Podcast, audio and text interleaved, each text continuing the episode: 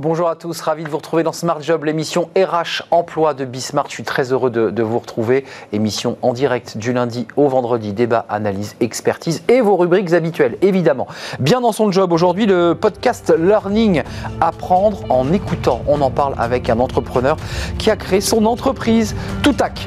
Smart et réglo, être patron et salarié en même temps, c'est possible, il y a quelques règles à respecter. On en parlera avec un avocat dans Smart et réglo. Pause café, les fautes d'orthographe, ben oui, les fautes d'orthographe. Je suis persuadé qu'il y en a une d'ailleurs dans le petit Bordeaux qui s'affiche. Elle vous pose parfois de très gros soucis euh, au sein de l'entreprise. Fanny Griesmer vous explique tout.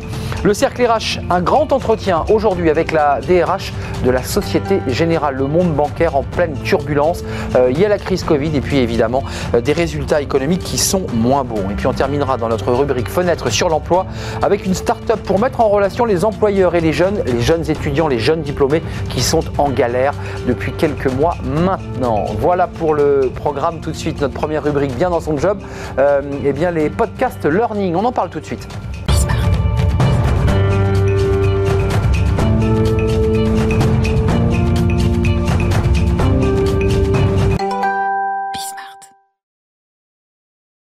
Bien dans son job, euh, bien dans son job et aussi euh, bah, bien dans son écoute. Euh, c'est intéressant parce qu'aujourd'hui, bah, vous le savez, vous êtes beaucoup en télétravail, beaucoup à la maison, moins de présentiel et les podcasts prennent de plus en plus de place dans vos vies. D'ailleurs, d'une manière générale, les podcasts ont pris de plus en plus de place dans nos vies. On en parle avec Pierre Denis, le CEO de Toutac. Le CEO, c'est le créateur, le fondateur Absolument. de l'entreprise, Oui. créé en 2019. Oui. Alors, vous avez un profil d'entrepreneur, il faut le préciser, parce que Oui. vous créez des entreprises, vous aimez les aventures. Oui. Ça, c'est une très belle aventure, Toutac, parce que euh, c'est du podcast Ouais. euh, et de formation. Oui. C'est passionnant avec de très grandes marques Ouais. qui vous confient euh, bah, l'idée de quoi? Ils vous disent bonjour, on voudrait que nos collaborateurs puissent écouter sans voir. Écouter des messages, des histoires, c'est quoi le concept? Le, concept, c'est d'apporter à des colla- collaborateurs, euh, on veut former aux techniques de vente, on veut former au management à distance. Alors aujourd'hui, il y a plein de méthodes, mais là, effectivement, les sociétés viennent nous voir en disant, nous, on aimerait avoir un autre moyen, Euh, un peu sortir des écrans, sortir de la vidéo, et nous, on vient les voir en leur disant, voilà, on va vous créer 5, 10, 20 épisodes de 4 minutes. Je parle des épisodes hein, comme un scénariste, hein, comme Mais un- c'est exactement ça. On va écrire des histoires et les collaborateurs vont se projeter dans l'histoire parce que ça, c'est le miracle du son.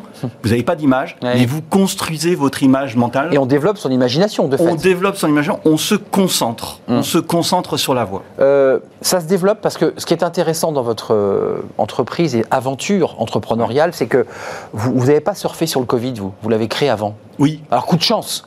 coup, coup de chance, ben voilà, c'est c'est comme ça. Bravo. Le- le- oui, et, et la première société, je, je peux la citer, c'est Kelos qui nous a fait confiance. Ah, les, les- les céréales, Les euh, du céréales, matin. Absolument. Euh, J'ai euh, la directrice commerciale qui me dit Je viens d'apprendre que je dois garder mes vendeurs. Qu'est-ce que je vais faire pendant un mois avec eux? Ils sont chez eux. Comment je les occupe? Comment je maintiens le lien? Je leur dis bah, écoute, on va faire 20 programmes de techniques de vente avec tes vendeurs pendant cette période. Et on a créé les 20 épisodes qui aujourd'hui ont fait 500 heures d'écoute chez eux. Donc ça veut dire que vous avez des, des professionnels, hein, il faut, faut le dire, des comédiens, des voix, des gens qui écrivent les, les, les textes de fait, Ouais. et puis qui se mettent en studio. C'est chez vous, c'est vous qui avez intégré, je dirais, l'ensemble de votre On, ingénierie. intègre, euh, on travaille avec, avec des experts, c'est-à-dire qu'il faut vraiment des scénaristes.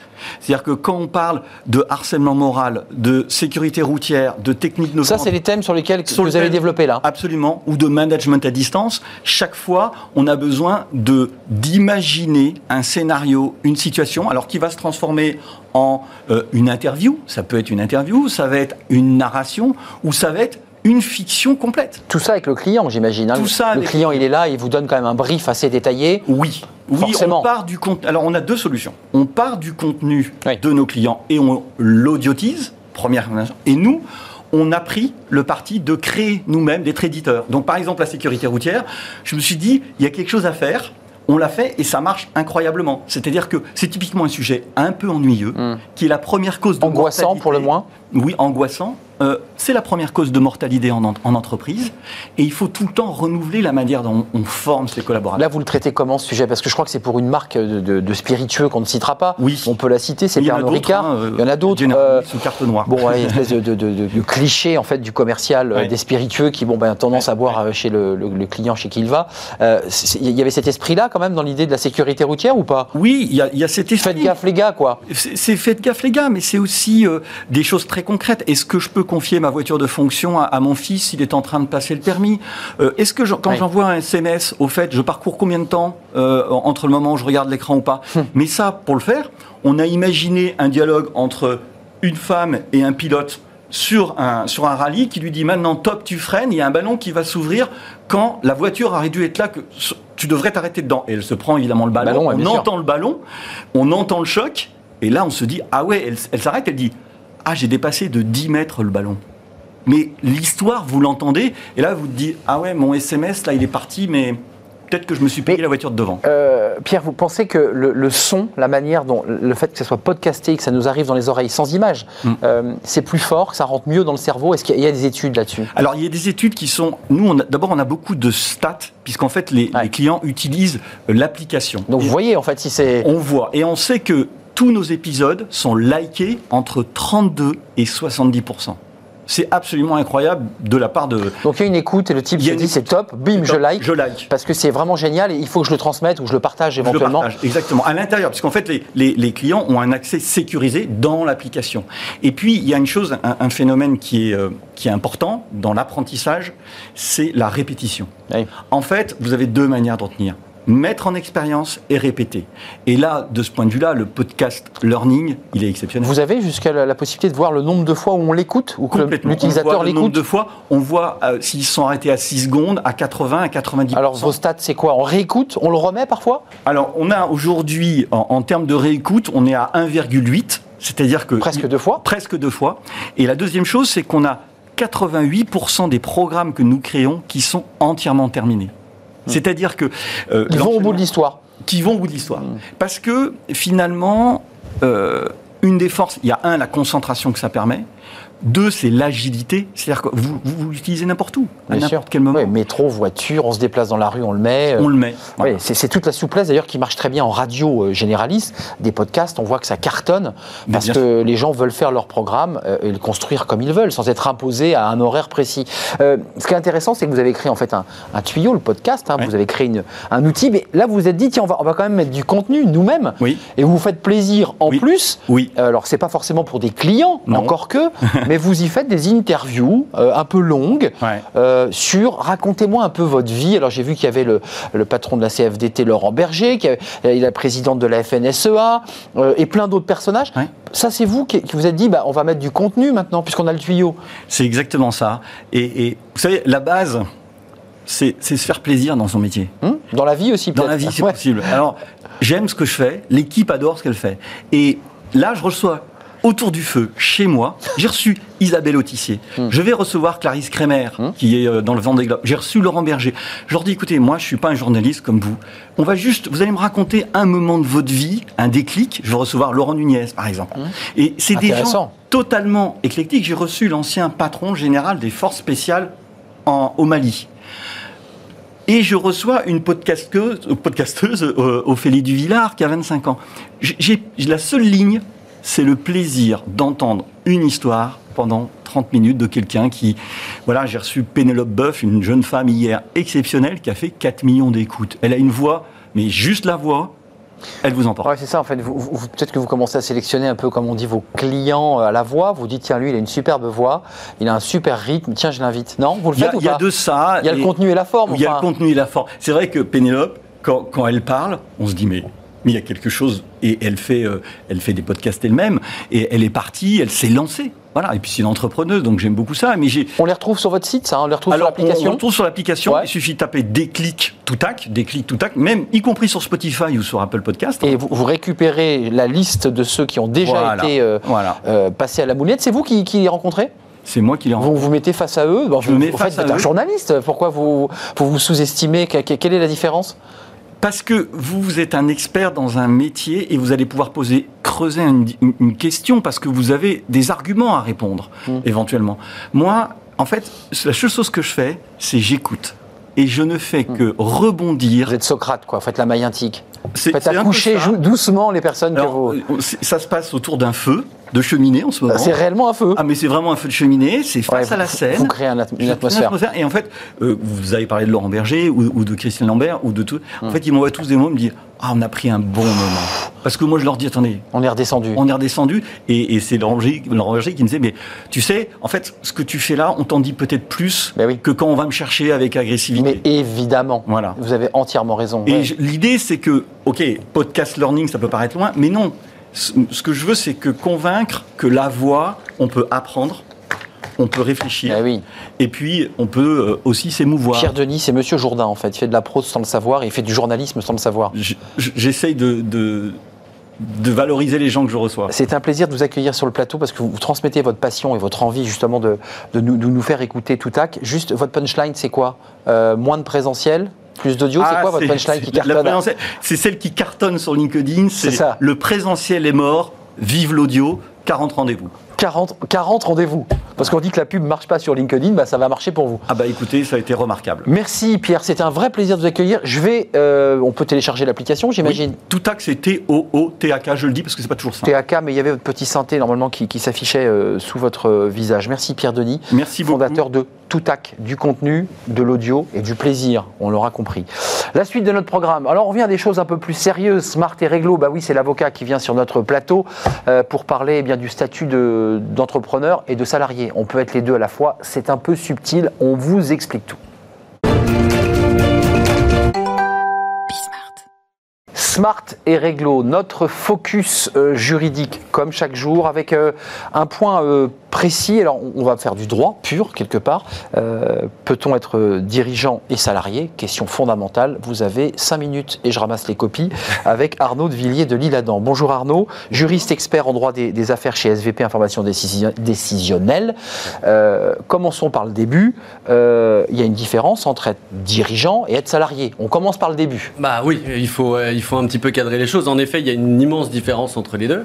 C'est-à-dire que vous avez d'un côté donc le fait d'être dirigeant, c'est-à-dire avoir un mandat social, euh, c'est-à-dire qu'on représente la société euh, de façon globale, on la dirige de façon euh, totale, et de l'autre côté, vous avez donc un contrat de travail où on va être subordonné et on va avoir une fonction spécifique, une fonction technique dans l'entreprise. Alors, néanmoins, on peut être, on est bien d'accord, salarié toucher d'un salaire tout en étant le, fondateur ou le gérant de l'entreprise. Ça marche pour une SARL, par exemple. Ça, ça fonctionne pour toutes. Pour toutes, d'ailleurs. Hein, euh, c'est complètement envisageable. Après, donc, euh, ce qui va se passer, c'est que, eh bien, on va, on va pouvoir en effet cumuler les deux, mais simplement, c'est conditionné. Donc, il va falloir que certaines conditions soient, soient remplies. Euh, la première d'entre elles, c'est que des fonctions techniques, en fait, soient faites au niveau du contrat de travail. Si vous n'avez pas de fonction technique, eh bien, on ne va pas pouvoir cumuler, cumuler les deux. Pour être précis, je crée mon entreprise, je crée une, SARL ou une, SAS par exemple, euh, je, veux me rémunérer, je veux un salaire, mhm. il faut donc que je me fabrique un contrat de travail Exactement, alors c'est pas vraiment fabriqué, mais en tout cas on va mettre en place un contrat de travail. Euh, Précis précis qui va donc répondre à des, à, des, à des fonctions techniques, qui va avoir une rémunération propre, c'est-à-dire qu'il faut bien dissocier les deux rémunérations. Vous allez avoir la rémunération en tant que dirigeant et vous allez avoir une fiche de salaire en tant que salarié. Donc des dividendes d'un côté, des salaires de l'autre Alors c'est pas vraiment des dividendes, les dividendes c'est plus pour les associés, alors que là pour le coup on est sur de la rémunération. Hein. Mmh. Vous allez avoir une fiche de paye en tant que dirigeant et vous allez avoir une fiche de salaire en tant que salarié. Bon, une fiche de paye en tant que dirigeant, la, la fiscalité n'est pas la même, on est bien d'accord Alors si on va être imposé sur le revenu sur les deux, Hein, ça, va être, D'accord. ça va être la même chose. Et sur les cotisations sociales aussi, ça va être le régime général, euh, je dirais, de la sécurité sociale sur les, euh, sur les, deux, euh, les deux rémunérations. Arnaud, quel est l'intérêt pour un dirigeant d'avoir finalement cette double, cette double entrée? Parce qu'il pourrait très bien ne, se, prendre que des rémunérations et pas de salaire. Mmh. Alors, les avantages, ils sont, ils sont vraiment multiples. Déjà, le, la première d'entre elles, c'est ce qu'on vient de dire, c'est-à-dire avoir deux rémunérations. C'est quand même pas mal d'avoir deux rémunérations quand on est dans une entreprise. Pas mal, ouais. Donc, ça, c'est le premier, je dirais, le premier avantage. Le deuxième avantage, avantage, c'est en effet qu'on une, comme on a une fonction technique, euh, eh bien, euh, on va, euh, en plus de son mandat social, qui est quelque chose d'assez global, où on va dire on supervise les choses, là, on va pouvoir rentrer un petit peu plus dans le dur, on va pouvoir avoir, de, je dirais, une vision un peu plus concrète au sein de l'entreprise. Ça peut être quoi Directeur financier? Ça peut être, en général, c'est ça? Exactement ça. Voilà. C'est-à-dire qu'en fait, on va être quand même sur des postes de direction, mais des postes de direction techniques, c'est-à-dire qu'on va souvent euh, on va retrouver des dirigeants qui vont être donc euh, directeur administratif et financier, directeur juridique, directeur commercial. Hmm. Euh, ou commercial, c'est vrai qu'il y a quelques dans l'opérationnel. Après, ça peut être n'importe quel emploi. Bien sûr, bien sûr. On pourrait se retrouver avec un dirigeant qui est ouvrier au sein de son entreprise. Hein. juridiquement, c'est possible. Juridiquement, c'est totalement possible. Vous avez déjà vu ce cas-là? Moi, je crois pas. Enfin, c'est plutôt rare, mais ça peut arriver sur des petites entreprises. toutes petites entreprises. Où, en effet. Eh Métier de précision. Exactement, où on peut en effet retrouver des cas comme ça. Mais c'est relativement rare. Arnaud, euh, différence et cas particulier des administrateurs des SA, des sociétés anonymes. Alors faites-nous un focus parce que là c'est un peu particulier, c'est des entreprises un peu particulières les sociétés anonymes.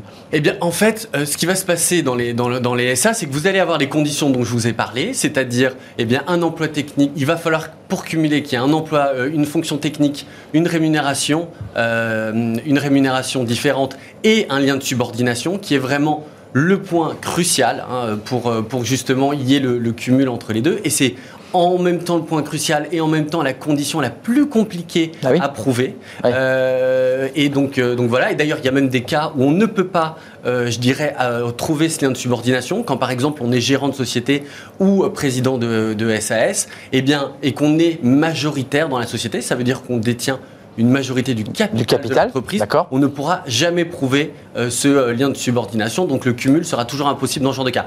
Pour en revenir à ce que vous disiez par rapport aux administrateurs, au-delà même de ces conditions-là, il y a une condition supplémentaire qui vient s'ajouter, qui n'a rien à voir avec la personne en tant que telle, mais qui a à voir avec la société.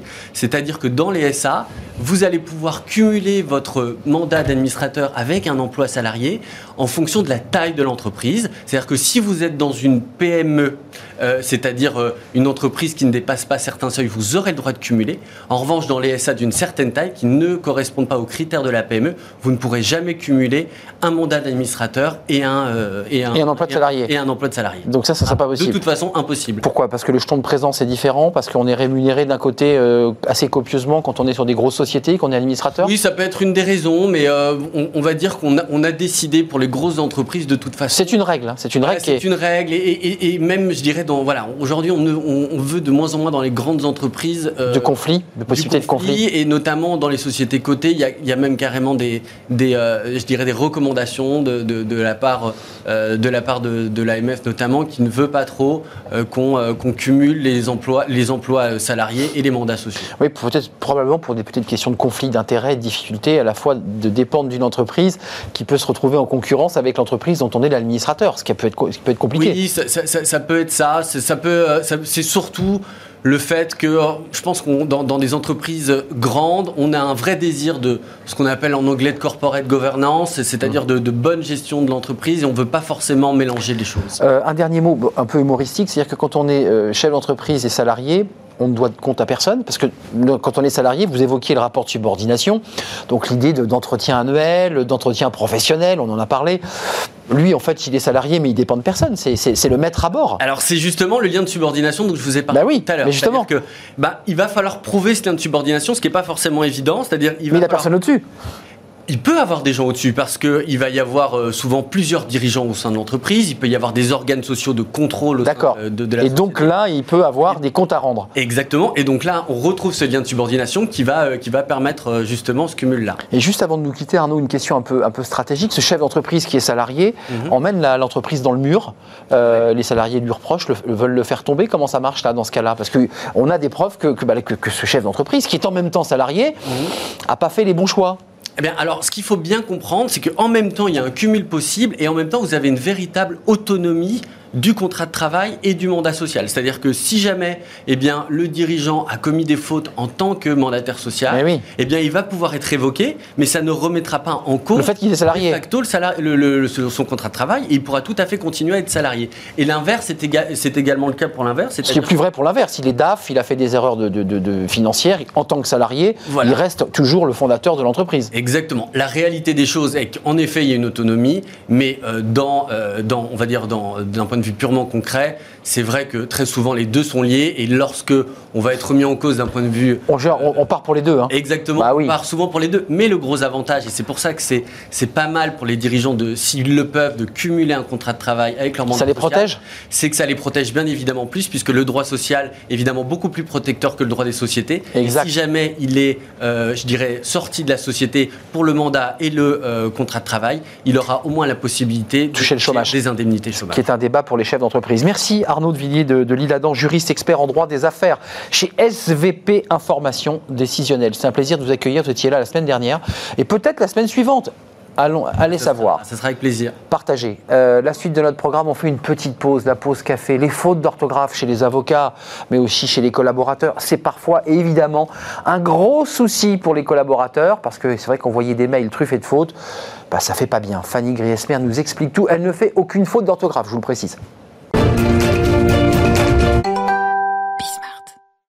La pause café avec Fanny Griesmer tous les jours sur notre plateau dans Smart Job. Euh, c'est intéressant Fanny parce que euh, là vous réapparaissez dans la lumière. Ah vous, avez vu, hop, jour, nuit. Il y a quelqu'un qui s'amuse derrière à, nous mettre un peu moins de lumière. Mettez la lumière, c'est plus sympa. Euh, une bah oui, bien sûr. C'est une entrée un petit peu de, star. Fanny, c'est intéressant parce que vous vous êtes amusée à écrire sur le bandeau. Je le vois bien des fautes d'orthographe. J'ai mis entre guillemets pour entre guillemets pour bien qu'on sache que. On va voir ce bandeau d'ailleurs les fautes d'orthographe. c'est quand même un gros sujet, quand même, ces fautes d'orthographe. On l'entend sur ce plateau de collaborateurs, de chefs d'entreprise qui disent on reçoit des jeunes mal formés, qui font plein de fautes. Euh, c'est pas, pas bon, quoi, pour l'image. Ah non, clairement, c'est un boulet que l'on traîne depuis, euh, bah, depuis l'école, hein, finalement. Et malheureusement, aujourd'hui, même si on est passé vraiment au numérique, euh, on écrit partout, des SMS, des mails, des tweets, des commentaires en ligne. On écrit tous les jours et surtout au travail. Entraînement quotidien qui ne nous rend pas pour euh, autant meilleurs en orthographe, bien au contraire. Et ça révèle souvent au grand jour une grande faiblesse, celle de ne maîtriser ni l'orthographe ni la grammaire. Selon un baromètre du projet Voltaire, un organisme de remise à niveau orthographique, les salariés ne maîtriseraient qu'une règle d'orthographe sur deux. Ça fait pas beaucoup. Hmm. C'est-à-dire qu'on a. Vous êtes sévère hein, quand vous le dites. On a hein. dormi euh, la moitié de son temps à l'école, visiblement. Bon, le conseil, moi, je le trouve assez effrayant. Hein. Euh, alors, l'idée n'est pas tant de savoir comment nous en sommes arrivés là, si on dormait effectivement pendant les cours de grammaire à l'école, mais euh, plutôt de voir les conséquences de ce désamour de la langue de Molière, des conséquences néfaste, vous l'imaginez bien, sur votre crédibilité professionnelle. Hmm. La phase de recrutement, euh, c'est important. Ah bah, les DRH, en général, ça part. Hein. Ça peut être rédhibitoire. Si vous envoyez un CV, une lettre de motivation truffée de fautes d'orthographe, on va pas se mentir, vos chances euh, d'être euh, retenu déjà et de décrocher le poste convoité se réduisent considérablement. Les DRH interrogés par Opinion, Opinionway pardon, en 2019 pour Becherel, que vous connaissez certainement bien. Célèbre. Ces DRH reconnaissent à 52% avoir déjà écarté une candidature en raison d'une mauvaise maîtrise du français à hum. l'écrit. En somme, ça passe ou ça casse, surtout si ces fautes d'orthographe font mal aux yeux, comme on l'a vu tout à l'heure sur le bandeau. C'est un peu sévère, hein, si je peux me permettre, parce qu'on peut être un très bon collaborateur en oubliant un S hein, quand même. Ah, en fait, c'est que finalement, les compétences passent derrière l'image que vous eh renvoyez. Eh et, justement, c'est cette image qui peut vous coûter cher, parce que qu'est-ce qu'on lit derrière des fautes d'orthographe? Eh bien, euh, un manque de compétences, voire d'intelligence, ça va loin. Euh, et de rigueur. mais oui. Mais aussi un manque de respect, c'est-à-dire que vous n'avez pas pris le temps de vous relire. Hmm. On considère ça comme un manque de respect.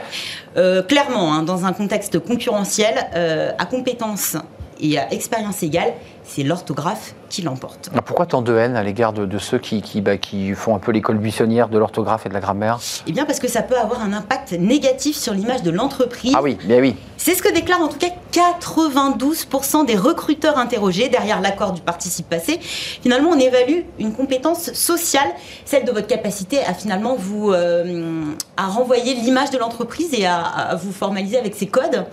Et euh, quand vous écrivez, bah, finalement, vous incarnez l'image de l'entreprise et si vous faites des fautes, eh bien, vous passez pour quelqu'un qui n'est pas sérieux. Donc, votre entreprise n'est pas sérieuse. Ça va même plus loin. Plusieurs études montrent euh, que les fautes d'orthographe peuvent coûter cher aux entreprises.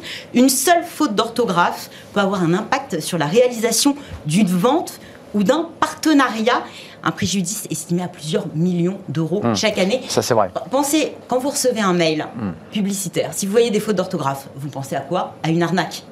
Vous n'allez pas cliquer dessus. Automatiquement. Et sur les sites de vente en ligne notamment, ça a un impact considérable D'où l'intérêt d'avoir euh, de, de, bons élèves en orthographe. Oui, mais c'est important, même sur les notices. Parfois, on voit sur des notices traduites, il arrive qu'il y ait des fautes d'orthographe, ce qui est hallucinant. Et on se dit, mais qu'est-ce qu'ils ont fait? Alors, c'est des traducteurs automatiques en général. oui, euh, ça, ça, demandera un petit mais passage. Voilà, il faut rentrer dans le logiciel. Peut-être. Un peu de rigueur du logiciel. En tout cas, bon. Dédramatisons un tout petit peu. Oui. Ou pas. Hein. Non, euh, oui. Le Ou pas. M'a fait beaucoup sourire. Près de 6 offres d'emploi sur 10 contiendraient plus de 3 fautes d'orthographe ou de grammaire. C'est le résultat d'une étude euh, réalisée par l'agence d'intérim CAPA en 2019, donc c'est assez récent, des recruteurs qui seraient euh, finalement quasi, quasiment aussi mauvais euh, que les candidats qui postulent. Preuve que eux, s'ils ont été recrutés, c'est qu'ils sont passés entre les mailles du film. Mmh, bon, Une sorte d'endogamie. Je ne proposerai pas de petit exercice aujourd'hui. Ah bon, il n'y en a pas Ah oui. Peut-être pour vous stresser. Ah, mais il y a quand même un exercice. Mais oui, je vais ah, passer sur le grill, Arnaud. Alors, ce ne sera pas une, une, dictée de Bernard Pivot. Hein, Alors, je, je promets que je n'ai pas les réponses. Pour tester vos connaissances en la Non, mais j'ai pas les réponses, je tiens à le dire. Alors, la première, très classique, vous allez la voir à l'écran. Veuillez adresser votre candidature de, la euh, de la directrice des ressources humaines. Alors, première proposition que l'on va voir s'afficher. De la directrice ou à la directrice d'ailleurs? Deux. Deux, deux, deux. Non, mais j'essaie de vous challenger un peu. à l'intention à l'attention Alors, moi, objectivement, euh, je l'aurais écrit à l'attention, mais à l'intention, je l'ai déjà écrit aussi, parce que j'ai l'impression que c'est aussi euh, correct sur le plan grammatical eh bien, c'est à l'attention. À l'attention. C'est-à-dire que vous signalez que le document est soumis à l'examen de, et en l'occurrence, de la directrice des ressources humaines. J'aurais pu faire la faute. Si vous écrivez à l'intention, ça va un petit peu plus loin. Ça, ça signifie que finalement, vous faites une démarche. Euh, pour qu'elle soit euh, profitable, agréable. vous faites plutôt euh, un gâteau à l'intention de vos enfants parce que ça leur fait plaisir. Est-ce que euh, votre candidature va faire plaisir à la DRH hmm. Je ne suis pas sûre. C'est pas un gâteau, en effet. Les deux suivantes sont, vous allez le voir, plutôt d'actualité. donc la deuxième proposition, 6 juin ou 6 jointes. Ah, ah les attestations dérogatoires vous permettant de venir travailler. 6 juin. Peut-être bientôt d'actualité, malheureusement. 6 juin. 6 juin, pourquoi? Parce que je l'ai toujours écrit comme ça et que c'est la règle. Donc c'est comme ça. Alors là, c'est assez vicieux. Donnez-nous la règle. Quand euh, le 6 juin est placé en tête de phrase, il est invariable. Quand le joint est placé en tête. Il est invariable également quand il est placé avant le nom, si tant est qu'il ne soit pas précédé tout juste d'un déterminant. Pièce jointe, on l'accorde. Oui. Et oui, là, dans ce cas-là, ça. ça fonctionne. Et puis la dernière proposition, puisque tu sais tout, et oui, va donc leur expliquer comment gérer la crise. Alors, va, avec un S ou sans S. VA. Eh bien oui, c'est de l'impératif. Euh, va verbalé, troisième groupe. exactement. En revanche, si on écrit vas-y, il y a bien un S. Il y a un S, exactement. Avec un tiret, non? Avec un tiret. Avec un tiret, voilà. Je, et pas un Z. Et pas un Z. je me serais sûrement trompé sur intention, attention, qui est assez subtil. je pense que Et rien que la prononciation elle-même est, difficile. Merci Fanny.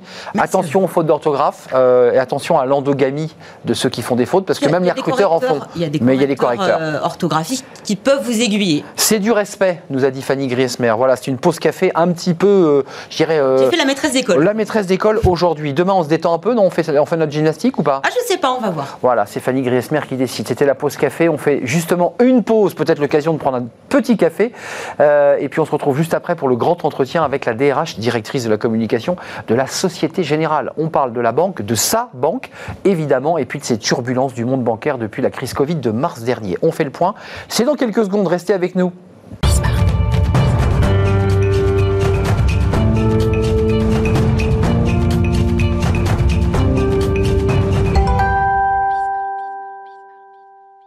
Le cercle RH, retour dans Smart Job. C'est le grand entretien. Aujourd'hui, ça nous arrive assez régulièrement. Euh, pas de débat, mais un grand entretien. Aujourd'hui, avec Caroline Guillaumin. Bonjour Caroline. Bonjour. On est très heureux de vous accueillir sur le plateau. Vous êtes la directrice des ressources humaines de la Société Générale, évidemment marque très connue, qui est une banque, une des Big Five françaises.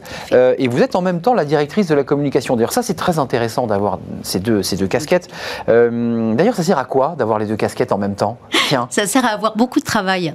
non, euh, plus sérieusement, ça, permet vraiment d'avoir des leviers euh, extrêmement complémentaires en fait sur un certain nombre de sujets. Par exemple, l'engagement des collaborateurs, bah, c'est des leviers euh, comme et RH qui permettent effectivement de le de le Ouais. travailler. Quand on dit comme, nous qui sommes journalistes, on voit comme externe, mais il y a aussi toute la communication interne, Exactement, parce que ça, on la perd de vue, mais il y a tout un travail de, voilà, de discussion, d'échange, de communication pour faire apporter un certain nombre d'éléments. Oui. Commençons par le début, parce que on va parler de la banque, on va parler de la crise du monde bancaire, parce que euh, toutes les banques, évidemment, ont vécu des zones de turbulence plus ou moins fortes.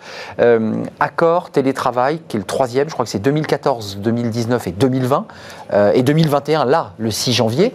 Tout difficile à négocier cet accord télétravail? Vous étiez déjà un peu dans une dynamique hein, de- de- sur cette question-là. On avait effectivement euh, un accord qui avait été reconduit, hein, c'est un accord de 2013 Ouais. qui avait été reconduit, euh, qui était un accord assez traditionnel qu'on avait fait il y, a, il y a quelques années.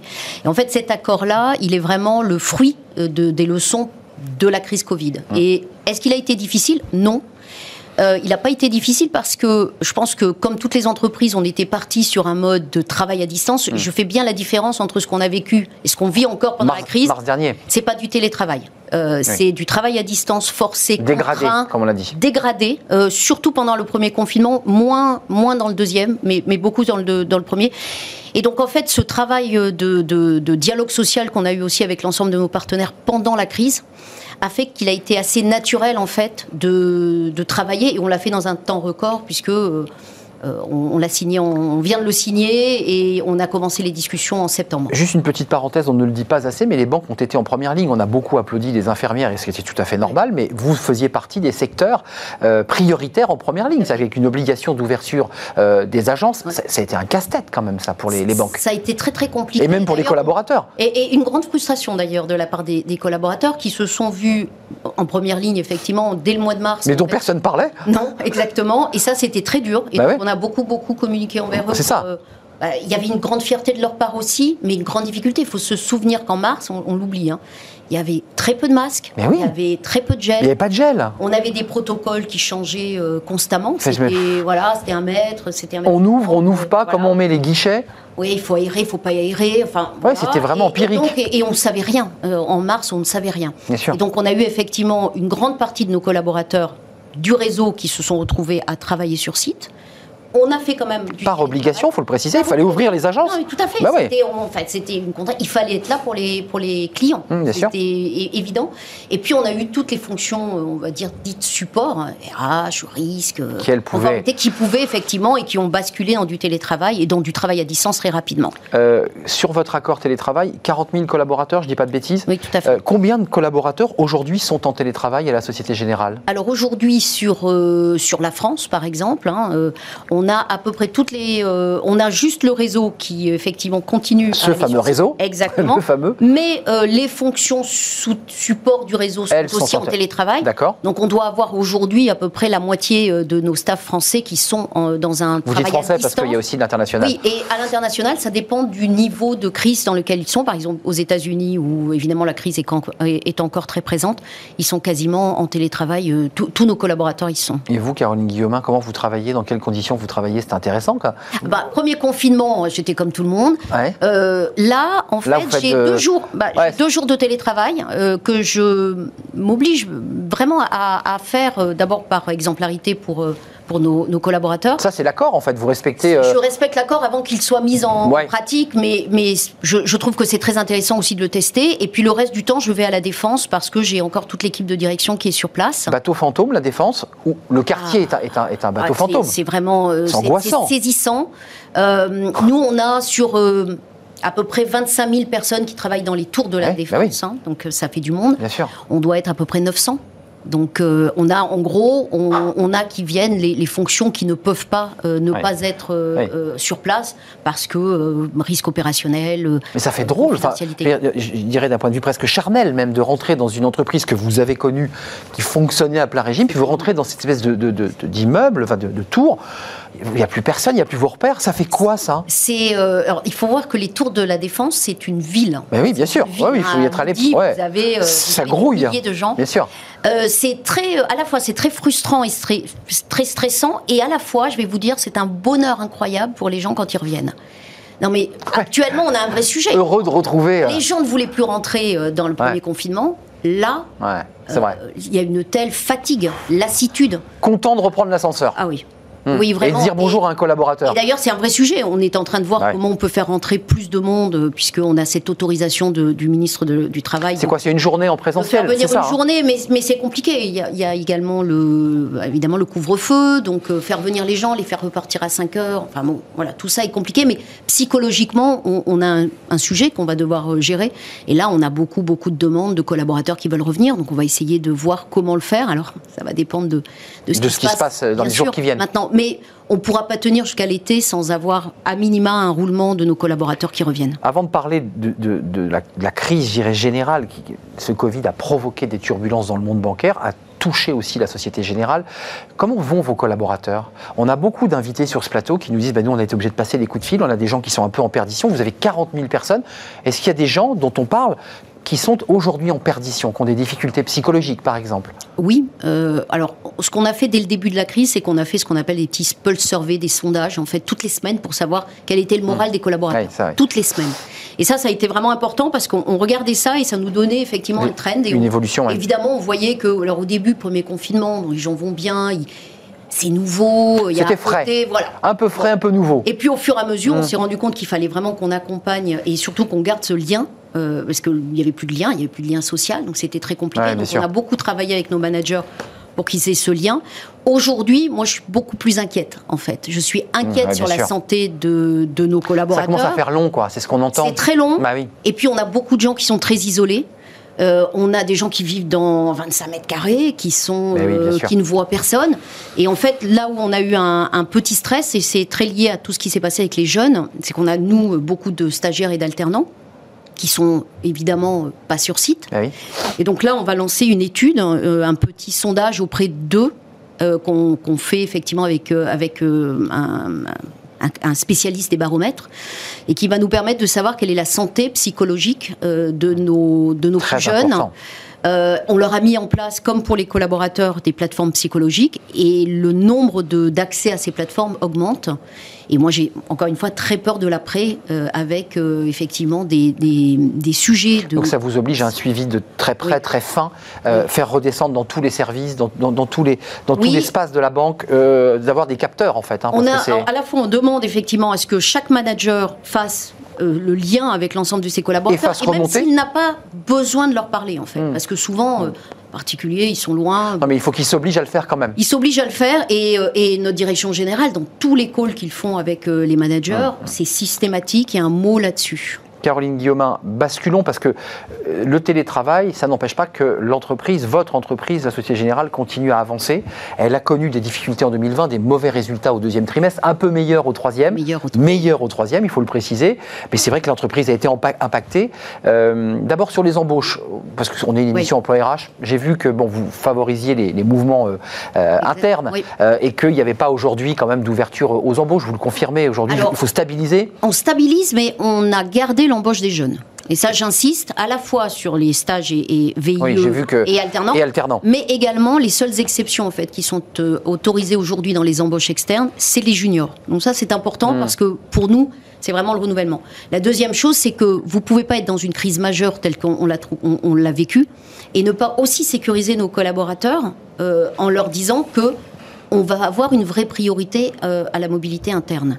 Et ça, euh, je pense, et ça, ça faisait partie aussi des discussions que nous avions avec les partenaires sociaux, c'est qu'il faut qu'on se donne les moyens de mieux former nos collaborateurs, et en particulier, on a des initiatives de ce qu'on appelle du reskilling, hein, c'est on les fait bouger du- d'un job à l'autre, et, et quelque part, cette euh, crise a été un vrai accélérateur de temps. On l'entend tout le bah, Le Covid a accéléré incroyable. les Bah, processus et les fait, transformations. Il y avait des choses qu'on ne pouvait pas faire.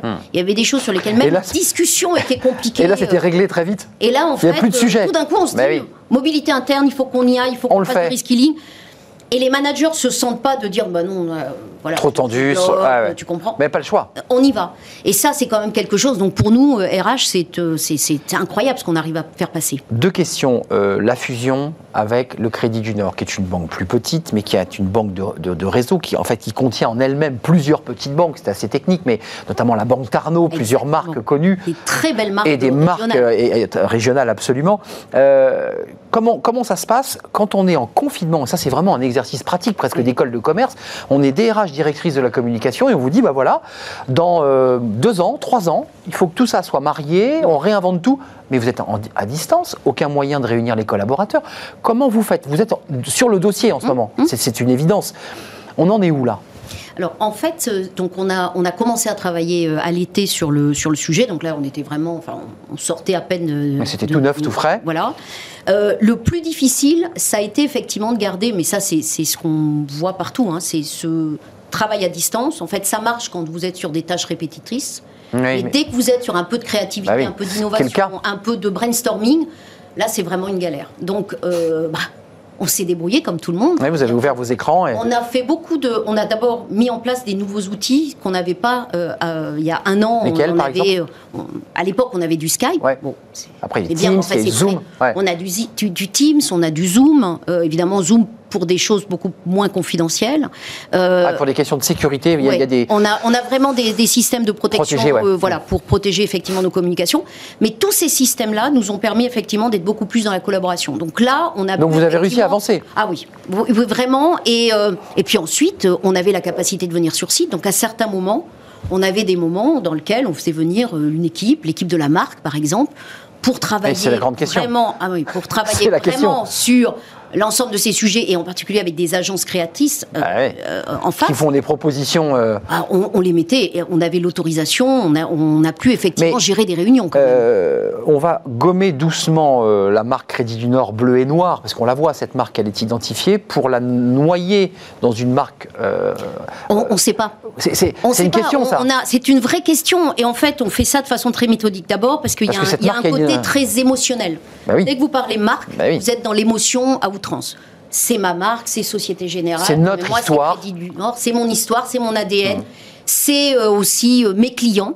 Euh, qui sont attachés. Hein, bah, il, y a BPCE, enfin je précise qu'il y a eu, bah, il y a eu cette, ce mariage. Mais, on le voit quand on travaille sur une fusion telle que celle-là, on a, on c'est multidimensionnel. D'ailleurs, ça a été, on va dire, un, un, travail de titan pour effectivement faire toute l'étude qui nous a mené à la décision de faire la fusion.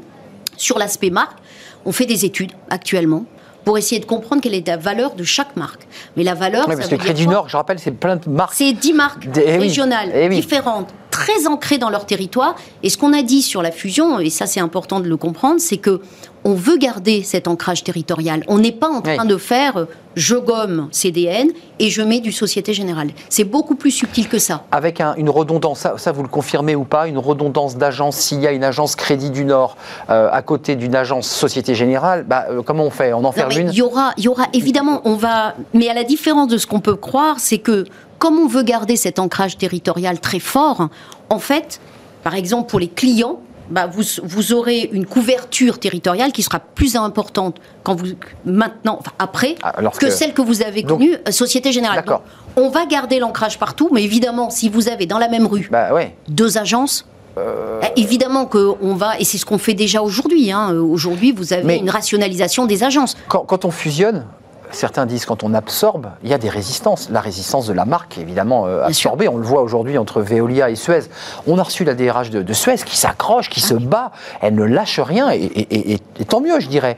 Euh, il y a des résistances côté Crédit Nord qui vous disent attendez, on va pas se laisser absorber comme ça. On a une histoire. C'est des. Mais on, est dans le même groupe depuis, euh, depuis 15 ans. Donc c'est différent entre deux marques qui sont totalement opposées. Alors, c'est vrai qu'on a laissé Crédit du Nord, comme Boursorama d'ailleurs, hein, qui est une magnifique marque, mais qui vit euh, sa vie, qui vit sa vie de marque, qui vit sa vie de euh, d'entreprise.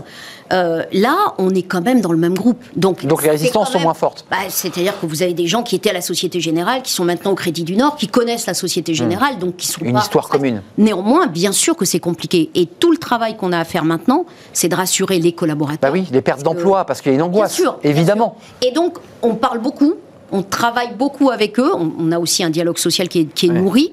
Mais on travaille beaucoup avec les collaborateurs. Dernièrement, on a mis 600 euh, collaborateurs dans des groupes de travail pour créer justement cette dynamique euh, de marque, de communication, c'est quoi Et territoires si je peux me permettre. C'est de l'engagement. Complètement. C'est de leur dire, voilà, vous êtes associés avec nous dans ce processus et on vous oublie pas.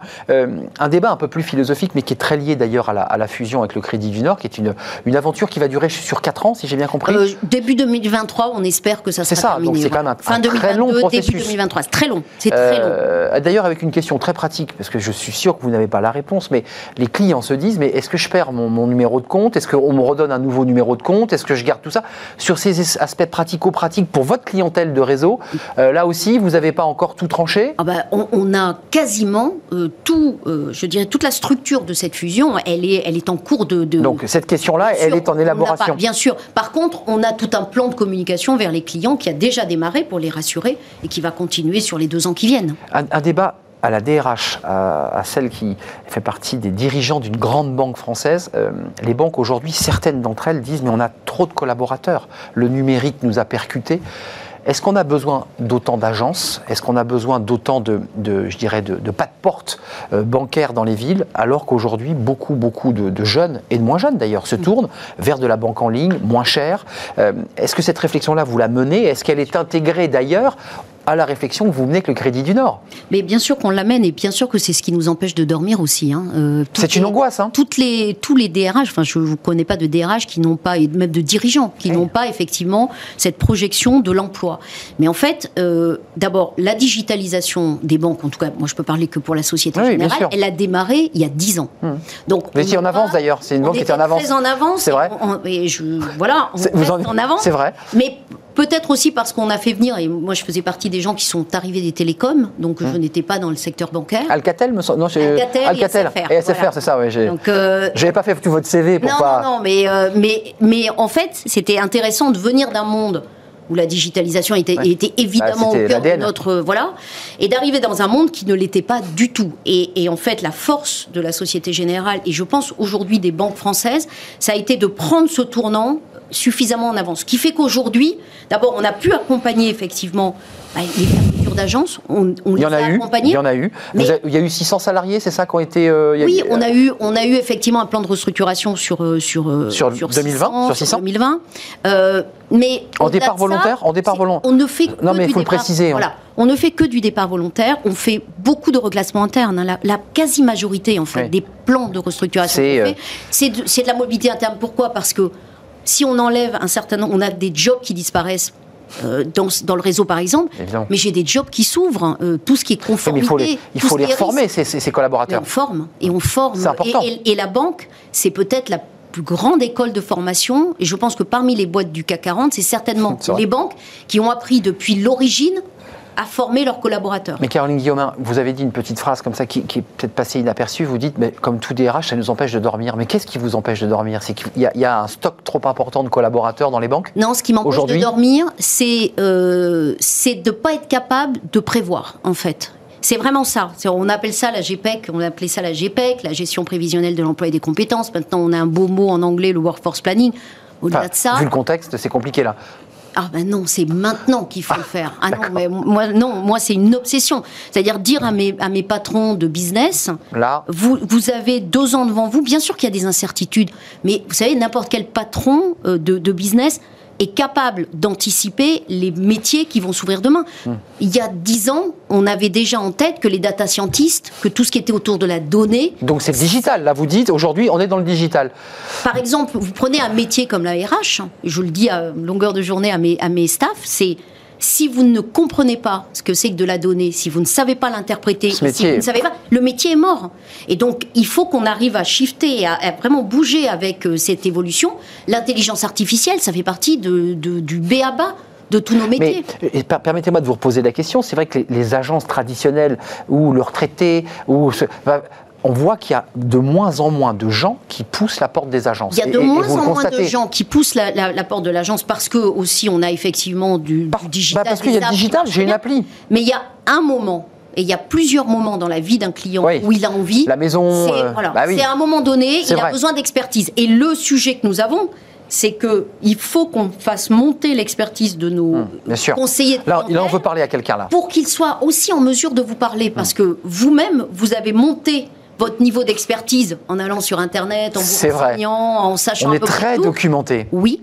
Et donc, vous avez besoin d'avoir des gens en face, et ça, c'est de la formation, et c'est des plans de formation qu'on a Hmm. Ah oui. depuis des années pour que nos chargés de Faire monter le niveau, montent, chargé- d'accord. Et que quelque part, si vous avez juste besoin de faire un virement, évidemment, vous allez le faire, vous n'allez pas aller en agence. Donc on ne viendrait dans les agences, ça c'est une question Que économique, que pour la valeur ajoutée, du conseil pratique, du placement. On appelle du patrimonial, c'est-à-dire euh, je veux, euh, je, je veux mon, je veux acheter une maison, euh, ou mon appart. Hmm. Les grands moments de la vie. Voilà. Et vous savez, même les plus jeunes, c'est très intéressant. Moi, j'ai un, un- un fils de, de 21 les jeunes veulent aussi. euh, euh, en fait, au lieu de faire les, les trucs sur, euh, non, sur non, App, pour, ouais, il aime aller euh, dans, dans l'agence. Alors, normal. tout le monde n'est peut-être pas comme ça, mais c'est assez, c'est assez incroyable. Enfin, il est corporate. hein, il- il- peut-être que c'est Bah, pour me faire plaisir, Bah. mais bon, je crois pas. Je crois pas. Mais mais il y a vraiment en fait des moments où vous avez besoin d'aller. euh, Oui, en c'est- tout à fait et puis exact. même quand vous avez des difficultés. Enfin, ça se calcule en termes de, de- de rentabilité, de ratio. mais la, présence, évident- la présence publique est faible. C'est évident qu'il faut absolument continuer la digitalisation, Oui. mais qu'il faut donner la capacité à nos, à nos équipes On a bien- à monter. en upgrader leur niveau de Oui. compétence avant de nous quitter des taux aussi bas et, et vous sortez de votre zone de compétence mais vous êtes impacté on tient comme ça longtemps les banques tiennent comme ça longtemps des, des- des prêts des emprunts euh, négatifs qui ne rapportent rien C'est évidemment très compliqué, mais euh, je pense que les- les banques ont montré qu'elles étaient capables évidemment de trouver des revenus ailleurs. D'ailleurs, on a aussi, nous, mis en place des nouveaux business. Et, c'est- et là, on revient sur la créativité, sur la capacité, Ah oui. effectivement, à aller chercher. l'agilité nouveaux- ouais, ouais. Et, et ça, c'est tout le travail que qu'on fait actuellement. Euh, moi, je, je voudrais juste redire qu'il ne faut pas oublier que les, les banques, et d'ailleurs pour l'image des banques, ça a été quelque chose de très positif, la crise, euh, parce qu'on a été au rendez-vous. Et je pense que ça, Euh, c'est en aussi première un ligne. de, de Ouais, ouais. fierté pour nos On l'a pas collaborateurs. assez dit. Et là, dans la crise, je vous assure qu'ils ont besoin d'avoir un tout petit peu d'éléments de fierté. Ouais, il faut leur rendre hommage parce que les, agences étaient ouvertes, c'était pas simple, il y avait Exactement. de l'angoisse, il y avait de l'inquiétude. Comme, comme tous ces métiers Et, euh, qui ont été euh, sur place, et je pense que ça a été formidable pour la France. Les métiers en première ligne. C'était un plaisir de vous accueillir sur le Merci plateau de, de Smart Job. Caroline Guillaumin, je rappelle DRH et directrice de la communication externe-interne. C'est intéressant. Voilà, le- le- le- on parle directement aux collaborateurs. Ils sont 40 000, euh, groupe Société Générale. Merci beaucoup. C'est bientôt fini. Ces fenêtres sur l'emploi, on va partir à la rencontre d'une start-up qui justement met en relation ben, les entreprises et les jeunes qui sont évidemment étudiants ou diplômés un peu dans la galère. Ces fenêtres sur l'emploi. Fenêtre sur l'emploi vous est présenté par Le Bon Coin, le bon partenaire de vos recrutements.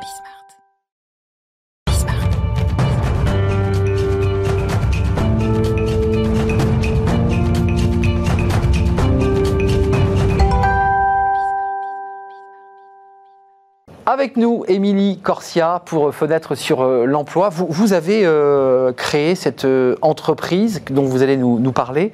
Euh, quel est l'esprit de, de- de votre projet? La, la mise en relation, j'ai vu qu'il y avait une campagne d'ailleurs de, de visuel, on, on va la voir, mise en relation entre euh, un public de jeunes et des entreprises qui, qui- qui recherchent des jeunes et qui ne les trouvent pas. C'est ça l'idée de base? C'est- très empirique en fait. C'est l'idée de base, mais en fait, ça part euh, euh, d'une mission qu'on s'est donnée, c'est l'épanouissement professionnel pour tous. Et en fait, on s'est rendu compte que pour être bien épanoui, euh, bah, il fallait d'abord commencer par bien s'orienter. Donc nous, ce qu'on fait, c'est qu'on replace l'humain au cœur de l'orientation en connectant des professionnels avec des jeunes âgés de 15 à 30 ans. Euh, on va voir la, la campagne, Fanny Griesmer va, va nous la, la présenter. Euh, elle, elle dit quoi cette, euh, cette campagne? Qu'est-ce que vous avez voulu faire passer comme message dans cette campagne que l'on voit d'ailleurs là à l'antenne? Ce qu'on a voulu faire passer, c'est que c'est gagnant-gagnant à la fois pour les professionnels et les étudiants. Les professionnels prennent énormément de plaisir à transmettre la passion de leur métier, toute leur expérience aux jeunes. Et donc, ils ont été nombreux. On a un réseau de 48 000 professionnels. Ils ont été nombreux à vouloir participer à cette campagne pour inciter leur réseau à joindre l'effort et à venir aider les jeunes. Alors, My Job Glass, c'est créé en 2015, c'est une start-up. Vous l'avez fait avec un associé. Oui, Euh, Frédéric Boyer. Au moment où vous vous rencontrez avec cet associé, avant même de la créer, qu'est-ce qui manquait qui a fait que vous vous êtes dit il faut impérativement voilà, rem- remplir ce vide? Parce qu'il y avait déjà Pôle emploi, il y avait déjà euh, des, des structures qui étaient dédiées à ça. Pourquoi l'avoir créé à ce moment-là? Alors, nous, on est parti d'un constat, c'est que euh, nos amis, euh, qui avaient comme nous 10 ans d'expérience professionnelle à cette époque-là, euh, n'étaient pas heureux dans leur métier. Et on s'est rendu compte que... euh, Déjà ouais, Ah ouais Mais en fait, on s'est rendu compte qu'à tout âge, on n'est pas heureux dans son métier. Et on s'est rendu compte que c'était souvent lié à des choix faits par défaut sur les bancs de l'école. Pourquoi? Parce que les jeunes ne connaissent pas les métiers et que ce qui est disponible pour eux, qu'est-ce que c'est? Des fiches de poste des vidéos métiers de deux minutes, ça permet pas de comprendre le quotidien d'un professionnel, ça permet pas réellement de se projeter. Donc nous, c'est ce qu'on a voulu faire en connectant facilement professionnels et étudiants autour de deux valeurs qui sont essentielles pour les jeunes, la transparence et l'authenticité. Ça veut dire que quand on va sur votre site, sur votre plateforme, je peux avoir, en fonction du métier que j'ai choisi ou que je sens qu'il peut me plaire, des, des professionnels qui vont pouvoir me donner des informations Exactement, vous allez pouvoir en tant que jeune, entre 15 et 30 ans, quelle que soit votre situation. Ouais, j'ai bien, j'ai vu que âge-là, 30 ans c'était jeune, c'est top ça.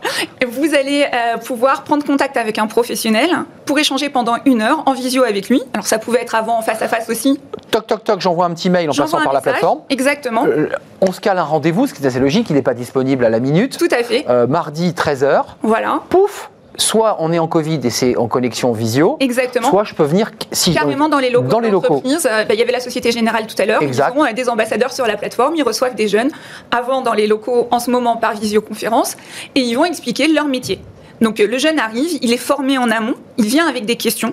Donc nous, on a un gros travail en amont pour former le jeune, le rassurer, lui montrer que C'est Hmm. le, possible. le prof hein, qui lui dit attendez, structurez un peu vos questions. Exactement. Le site aide le jeune à envoyer le bon message et à expliquer au professionnel pourquoi il veut le rencontrer. Ouais, c'est un travail pédagogique il aussi. y a un hein. vrai travail Ouais. pédagogique qui est là. Sans faute d'orthographe, hein, vous avez vu notre chronique On, aujourd'hui. on insiste beaucoup sur le sujet, en effet. Et après, derrière, l'échange se fait entre le jeune et le professionnel. C'est le jeune qui est aux commandes, qui pose des questions. Et le professionnel est là pour répondre à ces questions, expliquer son métier et transmettre son quotidien, expliquer ce qu'il aime vraiment dans son métier. Aussi donner de la transparence, c'est-à-dire dire ce qui est plus compliqué dans le métier pour que le jeune puisse le choisir. Émilie, autant un jeune de 15 ans peut un peu, un peu flipper, pour le dire simplement, parce qu'il a un patron en face ou un manager. Un jeune de 30 ans qui est diplômé, lui, il cherche autre chose, j'imagine. Bah, il, vend, il, vend, il, vend son, il vend son CV. Alors oui et non, c'est-à-dire que on s'est rendu compte que même jusqu'à 30 ans, les jeunes flippent parce que c'est pas quelque chose de connu. Ouais, c'est-à-dire que c'est nouveau hein, de connecter jeunes et professionnels. En direct, quoi. en direct et d'avoir accès à 48 000 professionnels de tout niveau. hein. On a des directeurs d'entreprise, on a euh, euh, vraiment tous les, tous les niveaux hiérarchiques. Mais ils sont cash, ces jeunes, ils leur disent euh, Ouais. Vous pourriez m'embaucher, vous pourriez me prendre en stage, ça me plaît, c'est chez vous que je veux aller. Ça se peut se passer comme ça? Tout à fait. Alors, C'est pas le but au départ. Le but au départ, ouais. c'est de comprendre le métier parce qu'on explique aussi aux jeunes qu'il faut pas prendre n'importe quel stage ou n'importe quel emploi. Il faut prendre ce qui nous correspond et Hmm. dans lequel on va s'épanouir. vous avez forcément des profils qui disent Cette entreprise, je veux y aller, je Bien l'adore. euh, Et on Et- travaille avec des entreprises pour qu'elles se créent un pool de talents et qu'elles puissent recruter à la clé euh, des jeunes. Et ça marche régulièrement. Hum. Aujourd'hui, combien d'entreprises, pour, pour donner envie aux jeunes ou aux parents qui, qui nous regardent et qui ont des jeunes en galère, euh, s'ils veulent aller sur My Job Glass, euh, combien d'entreprises en face sont répondantes? On a 48 000 professionnels, 3 000 entreprises, 25% de professionnels sont basés à l'international aussi, c'est important. D'accord. Et donc votre boulot, il est double, on l'a bien compris, c'est de prendre par la main ce jeune de 15 à 30 ans pour qu'il soit le, le meilleur possible. Et puis de l'autre côté, il faut que vous ayez recruté les entreprises. Comment vous faites sur ce volet-là avant de nous quitter? Alors il y a deux choses. Un, Elles viennent la campagne, elles-mêmes? Il y a Ouais, la la campagne campagne, en direct c'est ça. nous aide beaucoup. Il y a votre Euh, présence ici sur le Il y a plateau. notre présence ici aussi qui, qui va nous aider, j'en suis sûre. Et puis il y a euh, également du bouche à oreille de nos clients qui sont satisfaits et qui euh, donnent envie à d'autres de venir nous rejoindre. Émilie Corchia, si je dois faire passer un message en votre nom, c'est vous, entrepreneurs qui nous regardez, bah, allez sur le site et devenez en fait, bah, vous les ambassadeurs, en fait des relais. Euh, voilà, accordez un peu de temps euh, à ces jeunes. Ça prend peu de temps, ça permet euh, de partager son expérience, de prendre du recul sur, sa- sur sa carrière aussi. Et c'est gagnant-gagnant des deux côtés. Et en ce moment, les jeunes ont réellement besoin d'aide et réellement besoin de garder des connexions avec les professionnels. Surtout que les forums sont annulés. Il y a peu d'endroits finalement où rencontrer des professionnels. My Job c'est un peu le moyen de rester connecté, quelle que soit la situation sanitaire du moment. Merci Émilie Corsia d'être venue, Corchia d'ailleurs, euh, j'ai mal prononcé, cofondatrice de My Job Glasses, avec toutes ces entreprises et ces jeunes, ça dynamise et ça donne envie bah, de trouver le bon job, le bon boulot et d'être embauché peut-être. Merci à vous, merci, Merci à à, toute l'équipe qui m'aide à préparer l'émission, merci à Héloïse Merlin, merci euh, à la réalisatrice, euh, merci à Fanny Griesmer, merci à toute l'équipe, Margot et Caroline qui sont en première ligne aussi, et merci à vous qui nous regardez, qui réagissez chaque jour sur les réseaux sociaux. Je serai là demain, évidemment, ce sera vendredi pour le débat des experts. À demain, portez-vous bien d'ici là.